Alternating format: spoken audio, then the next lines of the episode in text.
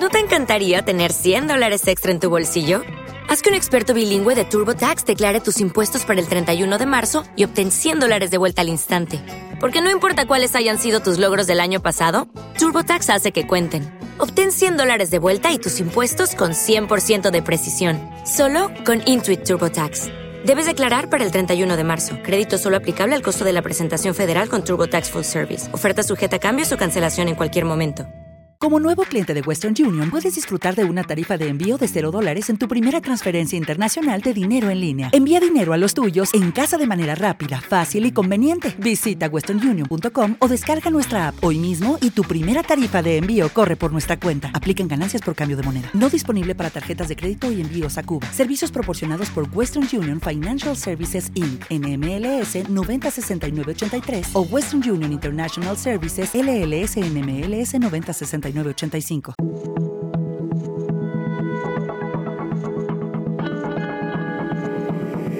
Este es un podcast. Acorde.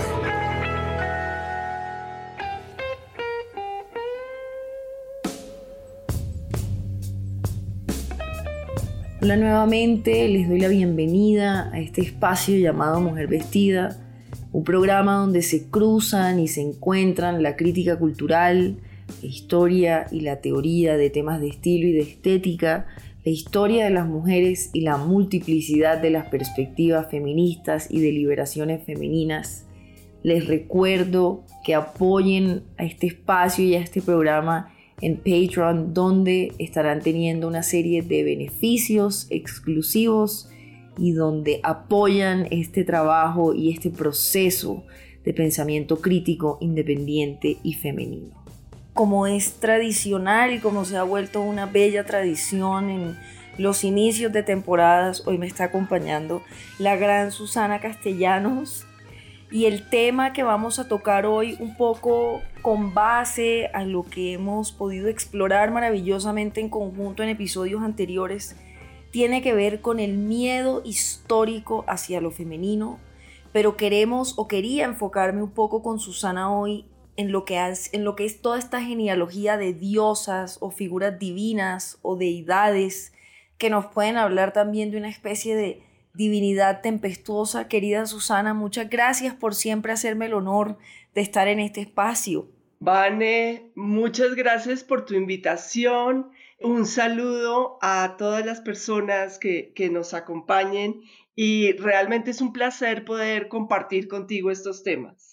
Pues querida Susana, antes de entrar en la materia que está prevista para hoy, me gustaría que le contaras a la audiencia un poco sobre tu nuevo libro, porque en estos momentos tenemos la fortuna de tener como novedad editorial una nueva obra tuya que explora un tema fascinante, un tema que también sigue infundiendo mucho temor, un tema que está muy ligado a las construcciones de los imaginarios católicos me gustaría mucho que le contaras a la audiencia para que se animaran a comprar ese libro. Muchas gracias, Vane. Bueno, el libro se llama De cómo el diablo adquirió sus cuernos, una historia de la imagen del ángel caído.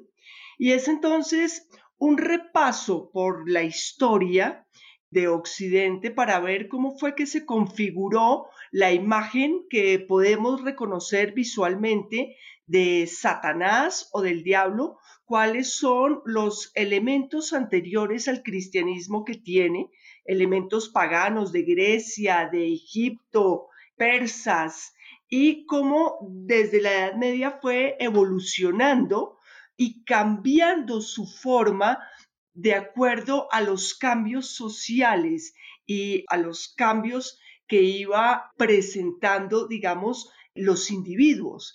Entonces, desde ese monstruo que peludo que aparece en ciertos mosaicos y frescos medievales a una imagen hermosísima de un ángel transgresor que podemos ver en el siglo XIX con los artistas románticos, por ejemplo, o a las inquietantes figuras atractivas que aparecen de, del diablo en algunas películas del siglo XX y XXI.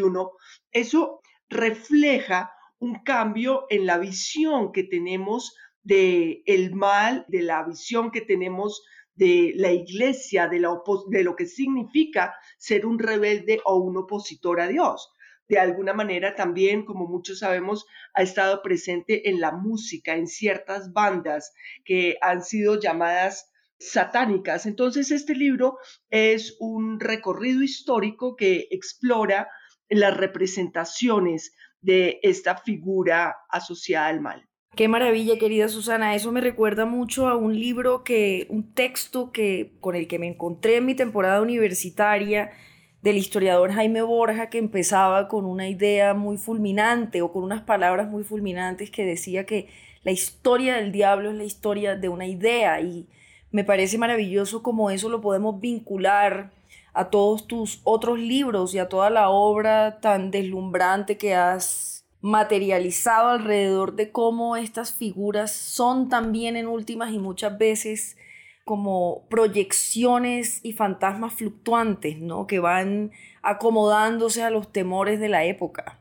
Claro que sí, vale la pena notar que, pues que Jaime Borja también fue mi profesor y, y tomé con él historia de la iglesia y historia de la brujería y la demonología hace muchos años y sí marcó, digamos, los, muchos de los temas que yo he ido desarrollando más adelante. Qué bello, porque en, en mi temporada como estudiante de historia, donde padecía bastante tedio y hastío, fueron las clases con Jaime Borja las únicas que realmente despertaron en mí un interés y creo que por eso tu trabajo resuena tan profundamente con mis intereses históricos, querida Susana. Ay, tan linda, muchas gracias. Pero sí, hay, mucho de, de esas clases y de esos recuerdos presentes en mis libros. Pues entremos un poco en lo que ha sido este miedo histórico a lo femenino. Lo hemos tocado, digamos que a través de diferentes aspectos en otros episodios, pero me gustaría dedicarle de una manera mucho más profunda en este episodio que nos cuente, sobre todo teniendo en cuenta esas construcciones que haces alrededor, sí, de algunas de las figuras que hemos tocado, como las brujas, las hechiceras, las llamadas mujeres perversas, que han sido realmente mujeres subversivas en la historia. Pero hablemos un poco sobre lo estructural, sobre ese fondo, sobre ese miedo histórico que se ha tenido hacia lo femenino y hacia la mujer. Bueno, muy bien. Entonces, sí, definitivamente hay un miedo, pero también hay un halo fascinante que recubre el temor a una forma particular de malignidad que a lo largo de la historia ha estado asociada con lo femenino y en muchos casos con la mujer. Entonces, esto ha recorrido la imaginación humana como un fantasma y se ha plasmado en el arte y la literatura, de manera que eh, este miedo que ha inspirado ha parecido como, como si fuera algo propio de la, de la naturaleza femenina. Entonces, la pregunta de por qué es que se le teme y cómo esto se relaciona con las diosas madre, la podemos explorar un poco acá. Entonces, las diosas madre, de las que el resto de personajes mitológicos son una especie de descendientes de ellas, ¿sí? Ellas, las diosas madres, son como la esencia, encarnan de alguna manera la esencia de lo femenino. Entonces, ellas tienen como característica común la capacidad generadora de vida que lleva implícita la muerte. Todas estas diosas son diosas de la vida y de la muerte. Tienen, son maternales, o sea, llevan consigo la maternidad, pero también tienen una connotación dominante, avasalladora, siniestra. Entonces, de alguna manera, todos venimos de una madre que es una encarnación de la madre naturaleza y esa madre naturaleza no es simplemente como las mamás que aparecen en las propagandas de pañales de bebé como la encarnación de la ternura, eso no es así. Cuando nos referimos a las diosas madre o madre naturaleza es algo capaz de arrasar con todo. Es una fuerza incontrolable, lo que después se ha llamado como fuerzas tónicas. Entonces, para muchos analistas, Freud, Jung, ahí comienza el miedo. Entonces, si bien encarna una, una madre sabia, protectora, en ocasiones tierna, también parece inmensa, infinita, todopoderosa, agobiante, capaz de preverlo todo. Entonces, como maneja además un tiempo distinto, este es un tema que me parece eh, interesante, el tiempo de lo femenino.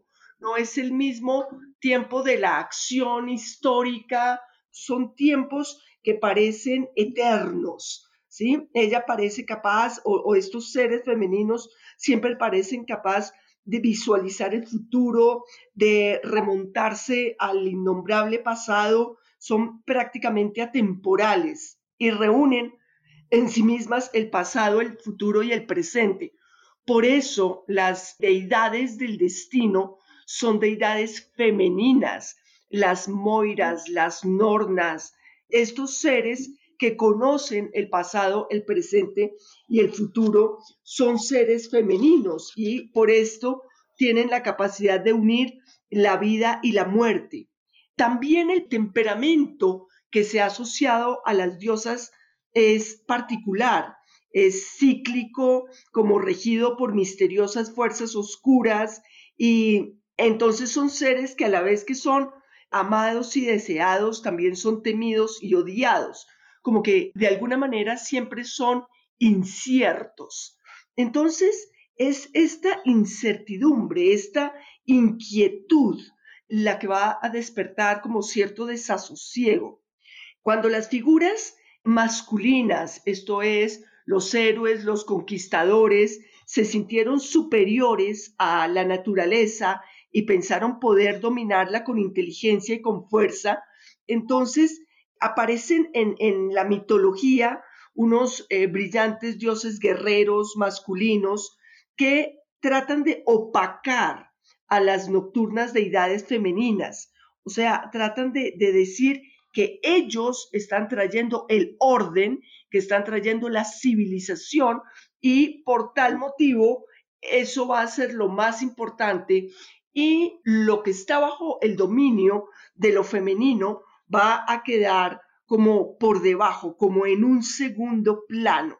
Estas diosas, aunque aparentemente despojadas de su papel principal, siguieron existiendo, llenas de, atractivos y de inquietudes, y siguieron encarnando el destino que vela casi invisible eh, en todas partes, y ellas han llevado desde siempre su poder y se ha reflejado en las representaciones de las hechiceras, de los súcubos, de las brujas, de las vampiresas y evidentemente en las diosas. Entonces, tiene que ver ese miedo con lo que ellas encarnan y con la forma como son representadas, caprichosas, arrebatadas, en ocasiones despiadadas y que actúan casi siempre movidas por intensas pasiones que las arrastrarán inevitablemente. Este tema de dejarse llevar por las pasiones, de que los, las emociones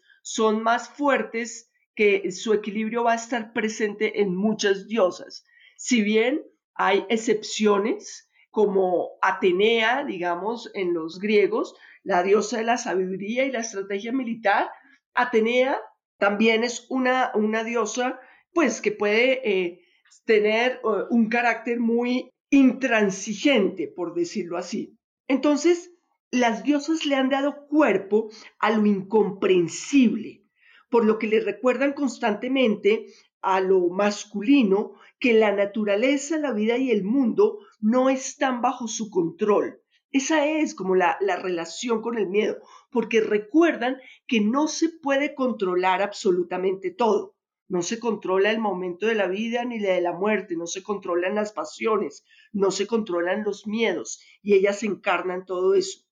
Por esto también es difícil que, digamos, para lo masculino llegar a comprender plenamente lo, lo femenino. Siempre está generándole lo femenino como un interrogante, una inquietud. Siempre siente que hay algo en ella que no alcanza a prever ni a descifrar.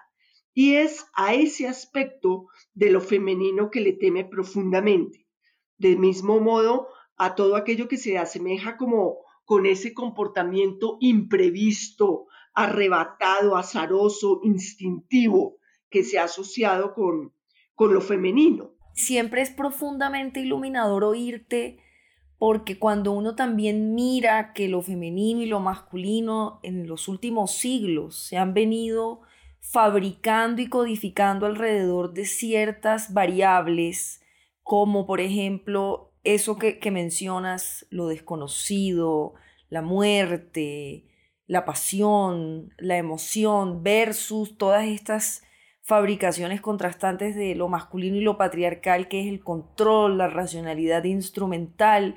Es siempre sorprendente, siempre me, me despierta una gran capacidad de asombro ver o revivir cómo esa naturaleza que se ha asociado a lo femenino también y que está ligada a algunos aspectos ineludibles de lo femenino, como es por ejemplo esa capacidad de dar vida, donde está, como tú bien dices, querida Susana, implícita la muerte, lo inexplicable, lo más misterioso de, de la vida, como todo eso precisamente también por ser codificado como femenino es que genera tanta inquietud y tanto temor, porque una de las cosas que también quería como preguntarte antes de que incluso te pregunte por figuras puntuales es cómo esa genealogía de, la, de diosas nos permiten desglosar por qué nos inquieta tanto que hayan figuras femeninas, eso, que sean avasallantes, que sean arrebatadas.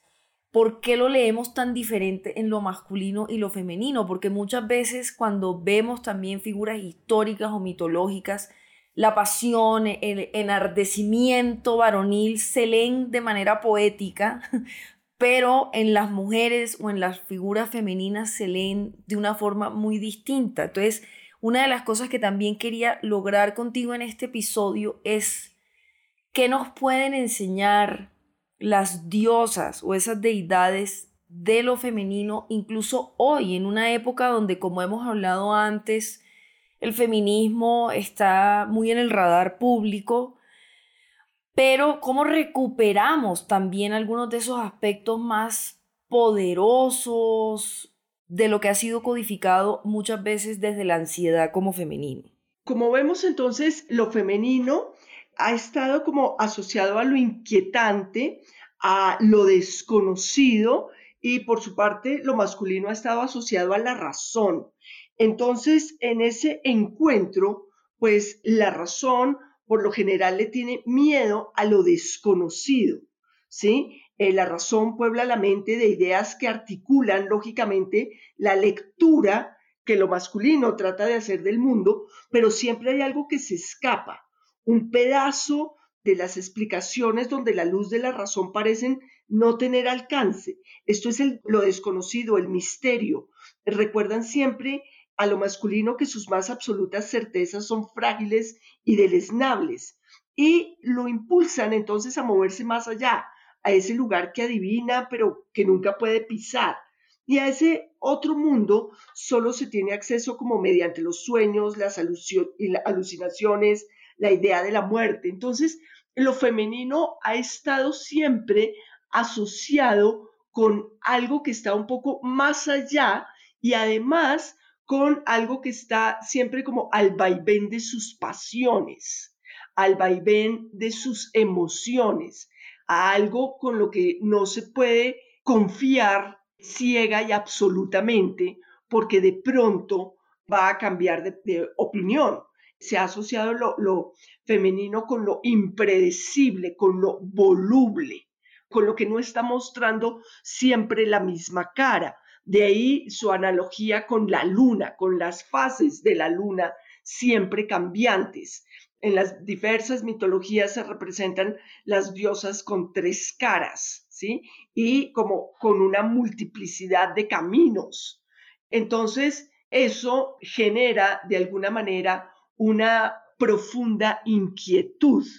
La vida y el destino son impredecibles de ahí que las representaciones que se hacen de la vida y del destino sean femeninas, por esa asociación que se ha hecho siempre entre lo impredecible y lo femenino. con lo predecible, con lo que es como de una sola manera, como que tiene una cara y eso es, se ha asociado más a lo masculino.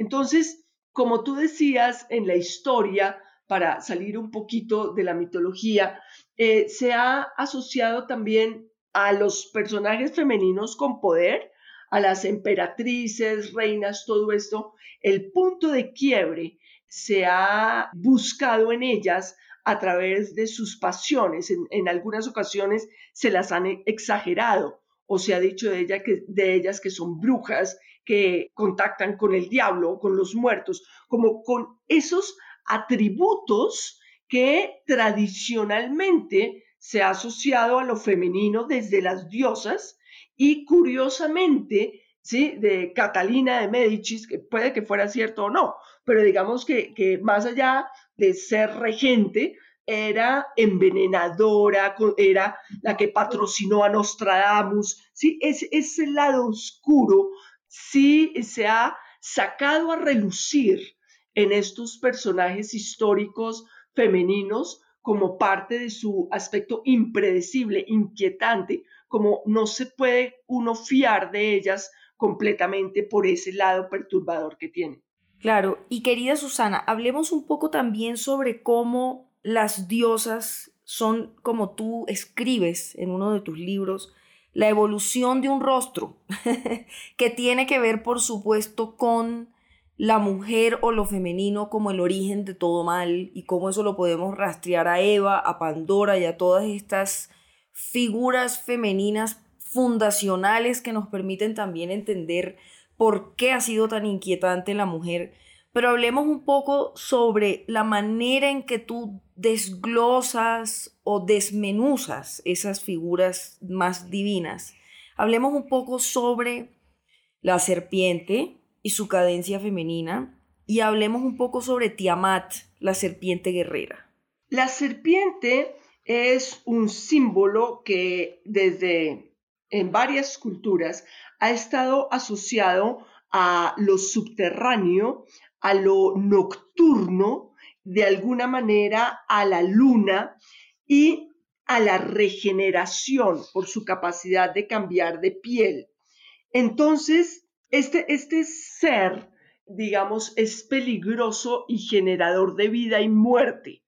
Entonces, además, sus movimientos son sinuosos, enigmáticos, peligrosos pero atractivos. Esta figura que ha estado presente en las mitologías de muchas culturas ha estado eh, asociada a lo femenino por su cadencia. De hecho, la serpiente está también asociada al dragón, que en muchos casos son dragonesas, como en el caso de Tiamat. Tiamat es una diosa madre en la tradición babilonia. Esto es uno de los importantes pueblos de Mesopotamia. En Mesopotamia, junto con Egipto, fueron las primeras civilizaciones. Entonces, es interesante ver ya desde las primeras civilizaciones, es decir, desde los primeros pueblos que ya dejaron un registro escrito, ya tenían escritura, ya tenían rueda, ya tenían código de leyes para vivir en sociedad. Ya en las tradiciones de estos pueblos aparecen las figuras femeninas. Tiamat, la Tiamat Babilonia tiene además otro punto muy interesante que es reflejar ese momento de cambio entre el poder de las diosas y el paso a los dioses. Entonces, ella es una encarnación de la naturaleza en, estado salvaje y va a llegar Marduk, que viene siendo como su bisnieto, digamos, si lo pusiéramos en términos de árbol genealógico, y la descuartiza y termina de ordenar el universo. Entonces es como si fuera necesario, es como hay que llegar y civilizar esta naturaleza salvaje en estado puro porque es incontrolable. Entonces, se han establecido esas equivalencias con lo femenino cotidiano, ¿sí? Como si hay algo en, en la mujer incontrolable que es mejor ordenar, apaciguar.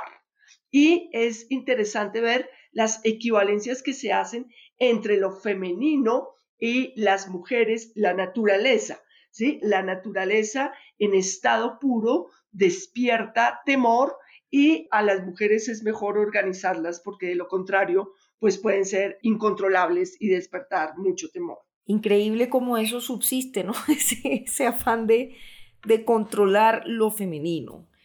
Quisiera preguntarte también, querida Susana, con el fin de hacer una pequeña genealogía con base al trabajo que has desarrollado también por Nix. Nix es fascinante. Nix es la noche. La noche ha estado siempre asociada a lo femenino. Y esta es una asociación muy, muy interesante porque del mismo modo la luz y el día han estado asociadas a lo masculino. Entonces, así como vemos que la serpiente está asociada a lo subterráneo y a lo femenino, Nix también. Entonces, para los griegos, a diferencia de la tradición judeocristiana, en el principio no existe un Dios ordenador, sino que todo surge como de una explosión energética de la que se van a formar las fuerzas primordiales. Estas fuerzas no son dioses propiamente dichos, sino que son como unos entes, ¿sí? Como unos, unas fuerzas. Y entre esas está Nix. Y entonces ella es como de donde surgen, podríamos decir, la, la, madre de todos los seres. Ella habitaba sola en la oscuridad, es la noche. Y es no solo una encarnación de las fuerzas de vida, muerte y regeneración, sino que es como depositaria de todo el conocimiento que recuerda constantemente a los mortales sus limitaciones a pesar de su racionalidad. De ella surgen, o hijos de ella, son los miedos, los sueños, las pesadillas, y por eso Nix va a ser siempre una referencia constante, porque de la noche, además es, que es muy simbólico, la noche es el espacio de los miedos, de las pesadillas, por lo menos en Occidente, y pues para los griegos de donde va a estar marcado nuestro imaginario. Entonces las criaturas que Nix, la noche, engendra son abstracciones y símbolos de la precaria condición. With Lucky Land you can get lucky just about anywhere.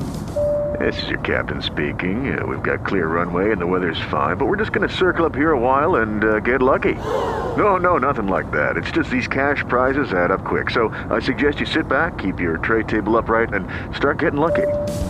Play for free at LuckyLandSlots.com. Are you feeling lucky? No purchase necessary. Void where prohibited by law. 18 plus terms and conditions apply. See website for details.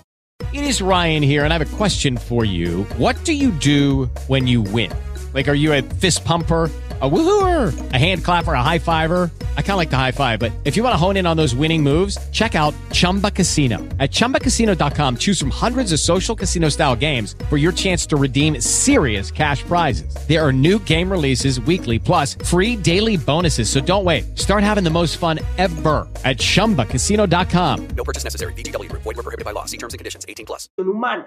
Ella por sí misma engendró vástagos nocturnos que llegan a intimidar porque son como Momo, el sarcasmo, el dolor, Moros, el destino, Tánatos, la muerte, Hipnos, el sueño, Némesis, la venganza, Geras, la vejez.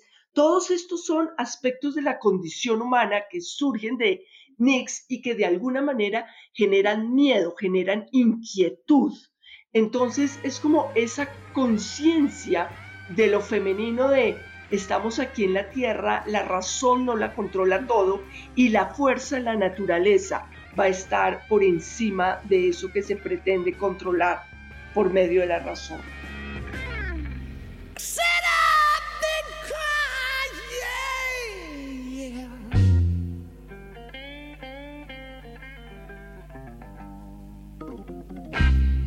Yo quiero leer un pequeño aparte de uno de tus libros, querida Susana. Quiero leer dos mini fragmentos. Uno es una frase que extraes del emblemático El segundo sexo de Simón de Beauvoir que dice, Tiene la mujer un rostro de tinieblas, es el caos de donde todo ha salido y al que todo debe retornar. Es de noche en las entrañas de la tierra, esa noche en la que el hombre se ve amenazado con ser engullido y que es el en vez de la fecundidad le espanta. Y quiero leer otro pequeño aparte también, precisamente para conectar o fortalecer estas ideas que estamos también explorando sobre el temor histórico de lo femenino. Ella es la noche cuando Él es el cielo diurno. Él es un Dios creador y ordenador del mundo cuando ella, si bien diosa madre generadora de vida, en sus arrebatos lleva al borde del colapso el universo. Si Él es el sol cálido de los pastores, ella la luna fría de los espantos. En la tierra, Él será el héroe racional, equilibrado modelo y arquetipo de su pueblo, mientras ella será la hechicera apasionada y voluble, marginal y peligrosa. Pero desde el inicio de los tiempos, Él lo observa todo con sus celestes ojos gris azul, que observan el, el mundo con fría mesura. Ella tiene los ojos verdes, el color del mal, o tal vez oscuros como la tierra en la que bajo la aparente calma de la superficie bullen pasiones insondables en donde se baten la vida y la muerte. Él está solo, ella le atrae pero le teme, la ve salvaje, inconstante, incierta, la ve hermosa y sensual, pero la preferiría dócil, calmada, tranquila, sumisa. Ella quiere retenerlo, pero él necesita conquistar el mundo y no puede mantenerse a su lado. Entonces ella inventará artimañas, pociones, hechizos y sortilegios para retenerlo, los filtros de amor que surgen de su necesidad de ser deseada. Querida Susana, parece una metáfora de la relación de lo masculino y lo femenino, ¿no? Eso. De hecho, es así. surgió así ese texto. Claramente surgió así ese texto. Yo creo que las mujeres que somos heterosexuales podemos ver en estas palabras muchos elementos que experimentamos en las relaciones amorosas o de deseo con, con los varones, ¿no? Es, es muy, muy impresionante también esa ambivalencia que permanece en ese tipo de relacionamientos alrededor de eso que tan bellamente escribe sobre esa atracción, ese deseo, pero que también está, digamos que permeado por esa noción de verla dócil, ¿no? Es, es muy hermoso ese, ese fragmento. Y me parece que va muy de la mano con lo que estabas diciendo también, con cómo esa codificación de lo masculino y lo femenino incluso se ha traducido al día y la noche, al sol y la luna, ¿no? Ese binario también eh, y cómo lo vivimos y cómo lo todavía hoy lo, lo asimilamos. Y siguiendo un poco ese hilo, quería que nos contaras un poco sobre Ishtar, la reina del cielo. Claro que sí, me parece muy, muy interesante que hayas tomado ese fragmento porque, digamos, la mayoría del texto, como sabes, es investigación. Sin embargo, es, es, particularmente ese texto salió de una, de una carta personal que le escribía a alguien y que estaba absolutamente, como tú dijiste, termina siendo una metáfora de, lo que se estaba escribiendo en el libro. Ishtar es una reina diosa del cielo. Es interesante ver cómo las figuras femeninas en muchas culturas han sido vistas como eh, diosas madres del cielo. Ella es hermosísima, generadora de, de vida y muerte, y ella tiene, digamos, gran poder, gran pasión va a tener dos conocidos, por lo menos dos grandes amantes. Por una parte va a estar Tamuz, quien es un héroe que muere atacado por un jabalí. En la antigüedad el jabalí es como el símbolo de, que debe desafiar un héroe y matar un héroe para probar como su valentía.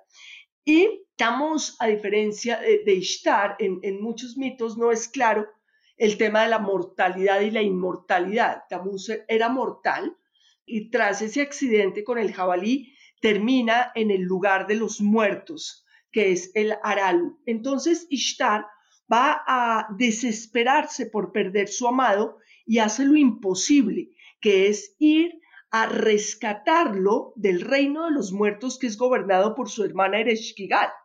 Entonces, Ereshkigal es muy envidiosa, que ese es otro tema interesante que aparece, esos celos femeninos, ¿no? Son dos hermanas y Ereshkigal es profundamente envidiosa de Ishtar, porque Ishtar es linda, eh, tiene la vida, la fertilidad y Ereshkigal tiene el mundo de los muertos, que será interesante, pero al parecer pues no es como tan divertido. Entonces, cuando Ishtar baja para, para rescatar a su amado, le toca despojarse de todos los elementos que le dan a ella poder, sus aretes, sus sandalias, sus vestidos, su corona, el cuenco de la vida, todo por cada una de las siete puertas del infierno, los tiene que ir dejando para poder entrar a rescatar a su amado. Entonces es capaz de, de ese nivel de entrega tan intenso Llega hasta allá, Ereshkigal no le quiere dar a su amado, a Tamuz. Ishtar está desnuda, sin poderes, no tiene nada, y sin embargo está convencida de que quiere sacar a su amado de ahí. Finalmente, los otros dioses tienen que intervenir, por lo que Ishtar es la diosa de la fertilidad y si ella no está en el mundo de los vivos, en la tierra, pues no va a haber nada de vida, ni humana, ni vegetal, ni nada, ni animal, pues no. Cuando eh, Ereshkigal se ve obligada a dejar salir a Tamuz, va a formarse las estaciones, porque Tamuz solamente puede salir un tiempo, el tiempo que está con Ishtar, hay vida, hay frutos, hay, digamos, fertilidad en los animales, las plantas, los humanos, pero cuando no está con Ishtar, el tiempo que le toca quedarse con Ereshkigal, va a ser un tiempo de sequías, un tiempo en que no hay vida. Entonces vemos acá la fuerza de este personaje para dejarlo todo, para perderlo todo, arriesgarlo todo e ir a rescatar a su amado. No obstante, por otra parte, en otra ocasión, Ishtar siente una profunda atracción por Gilgamesh. Gilgamesh es un héroe sumerio del sumerio babilonio, de ahí él pues la ve y la rechaza. Este es un tema que daría para otra charla que es el rechazo a los seres sexuales, a los personajes femeninos que se insinúan sexualmente. Cuando Gilgamesh rechaza a Ishtar y le dice, eh, pues tú eres hermosa, hermosa como un templo, pero como un templo que ha sido saqueado muchas veces. Uy, otra gran metáfora entre lo masculino y femenino. Eh, a ella no, no le gustó para nada eso y después le dice, ¿por qué no te alejas? Déjame en paz, no me interesas, no te deseo. Además, ¿acaso has sido tú fiel alguna vez? Entonces, Ishtar se indigna entonces, así como en una relación fue capaz de entregarlo todo, en otra relación, o sea, cuando es rechazada, va a acabar con Gilgamesh. Y no es, no es matarlo, sino encontrar la manera en que él sufra más. Y entonces, pues ella hace algo súper elaborado, hace un toro del cielo que los demás dioses reconocen como sagrado, pero ese toro es como un engaño para los humanos porque cuando pisa la tierra empieza a destruir todo y a causar muchas muertes de humanos. Entonces Gilgamesh y su mejor amigo Enkidu van a ir a matar ese toro. Cuando lo matan, pues tienen que ser castigados por los dioses porque era un toro sagrado. Entonces es una serie de engaños y artimañas que lleva a cabo Ishtar para poder castigar dolorosamente a Gilgamesh. Gilgamesh termina cuestionándose, le matan a su mejor amigo, a Enkidu, y Gilgamesh termina cuestionándose la existencia. ¿Por qué somos mortales? ¿Dónde puedo encontrar la inmortalidad? ¿Cómo se podría encontrar entonces la eterna juventud? Entonces, son una cantidad de cuestionamientos muy profundos que salen por causa de, la venganza de Ishtar, pero el problema es que Ishtar no tenía razón alguna para castigar a Gilgamesh más allá de no haber querido él estar con ella. Y aquí se presenta algo muy interesante, porque pues de alguna manera uno entiende Ishtar, ¿sí? O sea, un rechazo no es tan fácil de recibir. Podrá ser no racionalmente correcto y todo lo que tú quieras, pero la mitología no es para mirarla desde lo racional, sino por allá en el fondo uno alcanza a entender, más allá de lo bueno o lo malo, uno alcanza a entender la ira de esta diosa, que era considerada la más hermosa, la más atractiva, y este mortal se atreve, ¿sí?, a desdeñarla. Entonces, estos arquetipos femeninos reflejan no el ideal de lo femenino, sino de alguna manera un aspecto inquietante de lo que lo femenino puede llegar a tener. Y para eso nos toca además como mirarnos, si queremos como mujeres, no desde el espejo de lo que nos gustaría ser o como nos gustaría que nos vieran, sino como realmente somos y sentimos, ¿sí? Querida Susana, es decir, haciendo un pequeño paréntesis, o sea que podríamos en ese orden de ideas hacer un episodio que se llame Mujeres rechazadas. pues es que es interesante que podemos encontrar en la mitología griega, en la Biblia, aquí, ¿sí? Unas mujeres que fueron rechazadas y que su reacción va más allá de, de, de cualquier cosa que pudiéramos llamar equilibrada, ¿sí?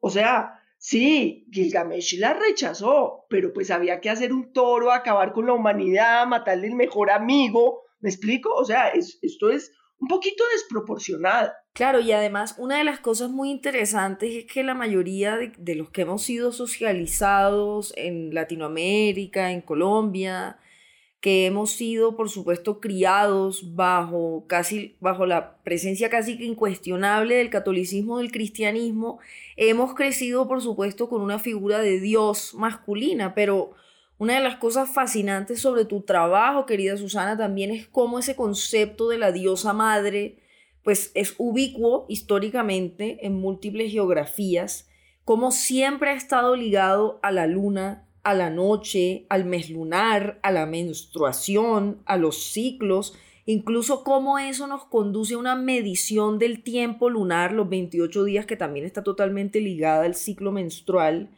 y cómo eso construye que la luna sea una divinidad casi que femenina, que además, por ejemplo, yo, de mí se burlan mis amistades, a veces mi madre y mi hermana, porque las lunas sobre mí tienen un efecto significativo. Y lo interesante es ver cómo esas diosas madres que han sido representadas por la luna y la noche, como nos estabas contando, son por supuesto pues sustituidas y casi que diluidas y borradas por unos entendimientos patriarcales o más masculinos de la, de la agricultura, de la reproducción, de, de, un desarrollo que además creo que puede, puede estar muy ligado al ascenso del capitalismo y del cristianismo que de muchas maneras reemplazan esas miradas más matriarcales por unas más patriarcales, ¿no? Claro que sí, la, la luna ha estado en casi todas las culturas asociada a lo femenino y de ahí se van a desprender de alguna manera las características de todas las diosas que, siguen, la luna, la noche, ¿sí? lo subterráneo, por ese motivo la serpiente. Entonces, por una parte, no se trata solo del, del temor que inspira,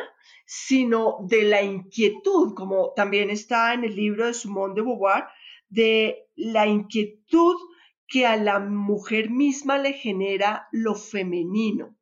Uno de los temas más interesantes de trabajar diosas madres es ver arquetipos que no son completamente buenos ni perfectos, sino que son inquietantes y reconocer en uno mismo ese aspecto inquietante como parte de su naturaleza y no pretenderse siempre como buena o, niña víctima e, es, es algo que me parece muy importante y es algo en lo que sigo trabajando, en la importancia de los arquetipos de lo femenino, que sobre eso podemos profundizar en otra charla si tú quieres. Entonces, es eso, o sea, no, no mirarnos siempre como, como con el arquetipo que de alguna manera está en la tradición eh, católica, si quieres, que es el de una virgen aniñada, que es de alguna manera frágil y víctima, siendo a su vez poderosa desde otros ángulos. Pero, pero el aspecto como imagen. Hay otras figuras, hay otros arquetipos de lo femenino que no son necesariamente absolutamente sexuales, como el de Afrodita, que ese es como uno de los arquetipos más recurrentes. Hay otros arquetipos que pueden ser como el de Hera o el de Atenea, que tendrán cosas interesantes, pero también tienen aspectos pues difíciles, oscuros, que hay que reconocer en uno mismo para, para poderlos trabajar. Por ejemplo, ¿qué nos puedes decir de lo, que de lo que tú denominas las temperamentales y sangrientas diosas de la India, pero también, por ejemplo, una diosa de la antigua Grecia como Hécate, que también la podemos asociar mucho a lo nocturno y a los filtros del amor, y un poco a esas diosas que también podemos encontrar en los pueblos bárbaros. Me gustaría que de pronto redondeáramos un poco el casi final de este episodio con esas tres figuras de diosas madres. En la India, aunque para entrar en esa cosmovisión, pues ya, ya nos salimos de Occidente, pero vale la pena mencionar, en los dioses de la India reconocen mucho este dualismo y este aspecto multifacético de las divinidades. Y estas divinidades no son completamente buenas ni completamente malas. Es que ese dualismo es complejo porque nos hace querer estar siempre solo del supuesto lado del bien y rechazar incluso en nosotros mismos ese aspecto oscuro sin querer reconocerlos. Entonces, estas temperamentales divinidades de la India son aspectos de una diosa que tiene una cara, pero que esa diosa misma también puede tener otra cara. Pero entonces, volviendo un poco a Occidente, en la tradición celta, en la tradición nórdica, en los vikingos, por ejemplo, vamos a encontrar figuras femeninas muy fuertes, muy interesantes como las valquirias, que son mujeres guerreras poderosas, ¿sí? Vamos a encontrar diosas que son absolutamente dueñas de su sexualidad. Como te digo, cada rato, eso también puede ser otra charla, ¿sí? Hay una diosa de, de la fertilidad que quiere conseguir un collar, que es el collar más espectacular, ella es una diosa importantísima, el collar lo hicieron eh, siete, eh, como unos enanos, que son eh, unos seres muy habilidosos en la, en la cultura vikinga y nórdica, y ella no tiene mucho reparo en acostarse con cada uno de estos enanos para obtener el collar que quiere. Entonces, digamos que ella es libre y nadie la está juzgando, o sea, consiguió el collar, era lo que quería, listo, fin fuera. Y sigue siendo una diosa muy importante y tiene además su collar. Entonces, ese tema me parece muy interesante porque es una lectura de lo femenino y una lectura de la sexualidad femenina diferente a lo que estamos acostumbrados. En las celtas, en las diosas celtas, que son diosas hechiceras, como Morrigan, Mab, son también similares a Ishtar, son diosas guerreras, diosas de la vida, diosas que seducen o quieren seducir a un héroe en ocasiones, como Cuchulain, que es un héroe irlandés, le contestará a Morrigan que no, Morrigan se va a enfurecer terriblemente también hasta que acaba con él, pero ella, digamos, ellas tienen la autonomía en la tradición celta también son hechiceras, diosas hechiceras, las que entrenan a los héroes y les enseñan a combatir. Entonces son figuras que contienen esto de las antiguas diosas de las primeras civilizaciones, de ser diosas de la vida y de la muerte, de la guerra y de la regeneración. Entonces tienen muchas facetas y eso las hace bastante inquietantes, peligrosas, interesantes y sin duda aproximarnos a ellas, a explorar estas, estos arquetipos, pues nos puede dar una idea de cómo ha sido visto lo femenino a lo largo de la historia. Pues a mí me encantaría de verdad hacer tal vez el próximo episodio. Es decir, este episodio que estamos grabando da para una segunda parte, porque se nos quedan por fuera muchas divinidades, ¿cierto? También me gustaría oír un poco sobre Hécate, pero por ejemplo también hubiésemos podido hablar de las erinias, de las reinas del inframundo, de Ménades, de Salambó, pero podríamos también hacer un episodio sobre ese rechazo, ¿no, querida Susana? Mujeres rechazadas, me fascinaría, porque recuerdo también que Circe, al ser rechazada, es decir, también hay como unas iras y como unas furias en el rechazo masculino que generan unos comportamientos que sería maravilloso explorar contigo. Claro que sí. Y sí, nos quedan muchas entre el tintero. Hécate es una diosa del destino asociada con la luna, tiene tres caras como caras de la luna, se para en las encrucijadas acompañada de lobos a, a la medianoche y a ella la invocaban para tratar de modificar el destino aunque ya era prácticamente inmodificable, ¿sí? Como para tratar de evitar lo inevitable casi.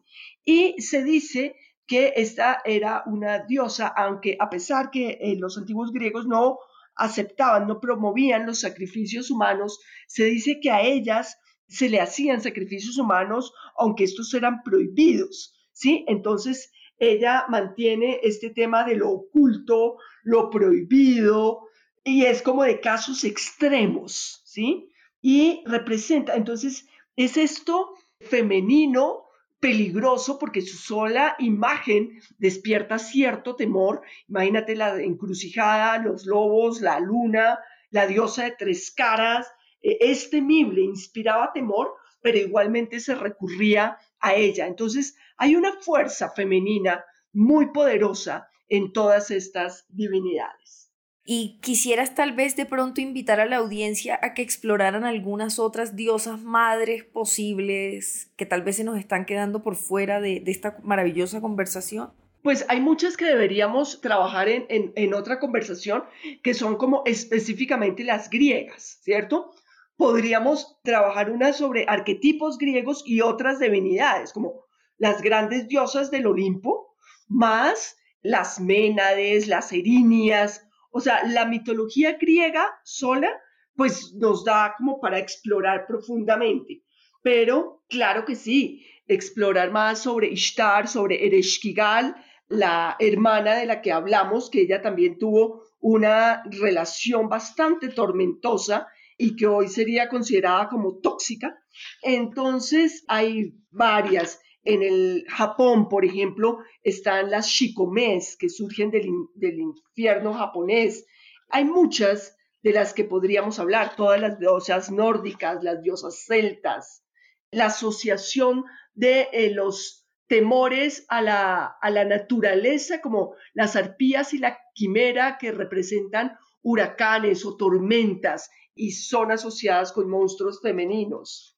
Pues querida Susana, como siempre ha sido una conversación indeciblemente e inexpresablemente iluminadora que, como te decía en algún momento también, a mí siempre me despierta esta capacidad de asombro por las formas metafóricas o figurativas en que estos temas nos pueden dar luces sobre cómo se sigue percibiendo lo femenino, también como tú decías, no solamente desde lo masculino, sino como las mismas mujeres leemos, interpretamos, asimilamos y codificamos lo que ha sido femenino, siempre también es profundamente iluminador esa noción de cómo recuperamos de nuestra propia naturaleza o de las características de lo femenino, por decirlo así, para que no suene esencialista y no sea problemático, cómo recuperamos esos aspectos más inquietantes de una manera que nos conduzca a mirar lo femenino desde su complejidad y no necesariamente desde estas figuras que también con las que hemos sido criadas, como decías, de madre, virgen, aniñada, víctima. Eso me parece también, para mí en lo personal y en lo individual es profundamente inspirador porque me, me impulsa a reconciliarme también con esos aspectos inquietantes de lo femenino. Siempre es un placer hablar contigo y, estar en este espacio. Pues claro que sí, organizamos una, una, próxima, una próxima charla que siempre son muy agradables y muy interesantes con, contigo. Es realmente reconfortante para mí sentir que uno tiene como un interlocutor tan agradable como tú. Eso me honra mucho. Y bueno, la idea es que podamos hacer un episodio sobre diosas griegas, y también me gustaría mucho que hiciéramos ese episodio titulado Mujeres rechazadas para explorar lo que también ha lo que han podido ser ciertos comportamientos de ciertos arquetipos y figuras femeninas cuando son desdeñadas por hombres. Querida Susana, de verdad, muchísimas gracias por estar acá, por iluminarnos con tu trabajo deslumbrante. A ustedes muchas gracias por oír y no olviden apoyar Mujer Vestida en Patreon. Espero sus comentarios. Gracias.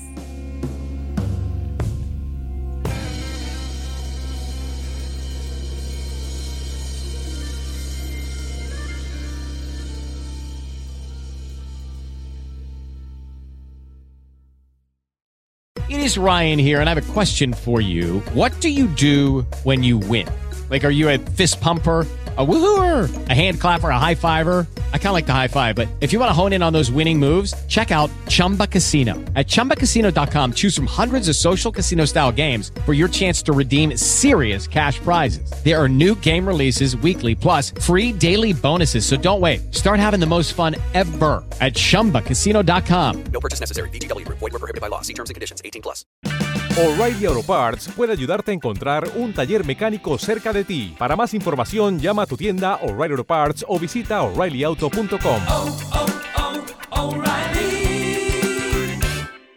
Parts.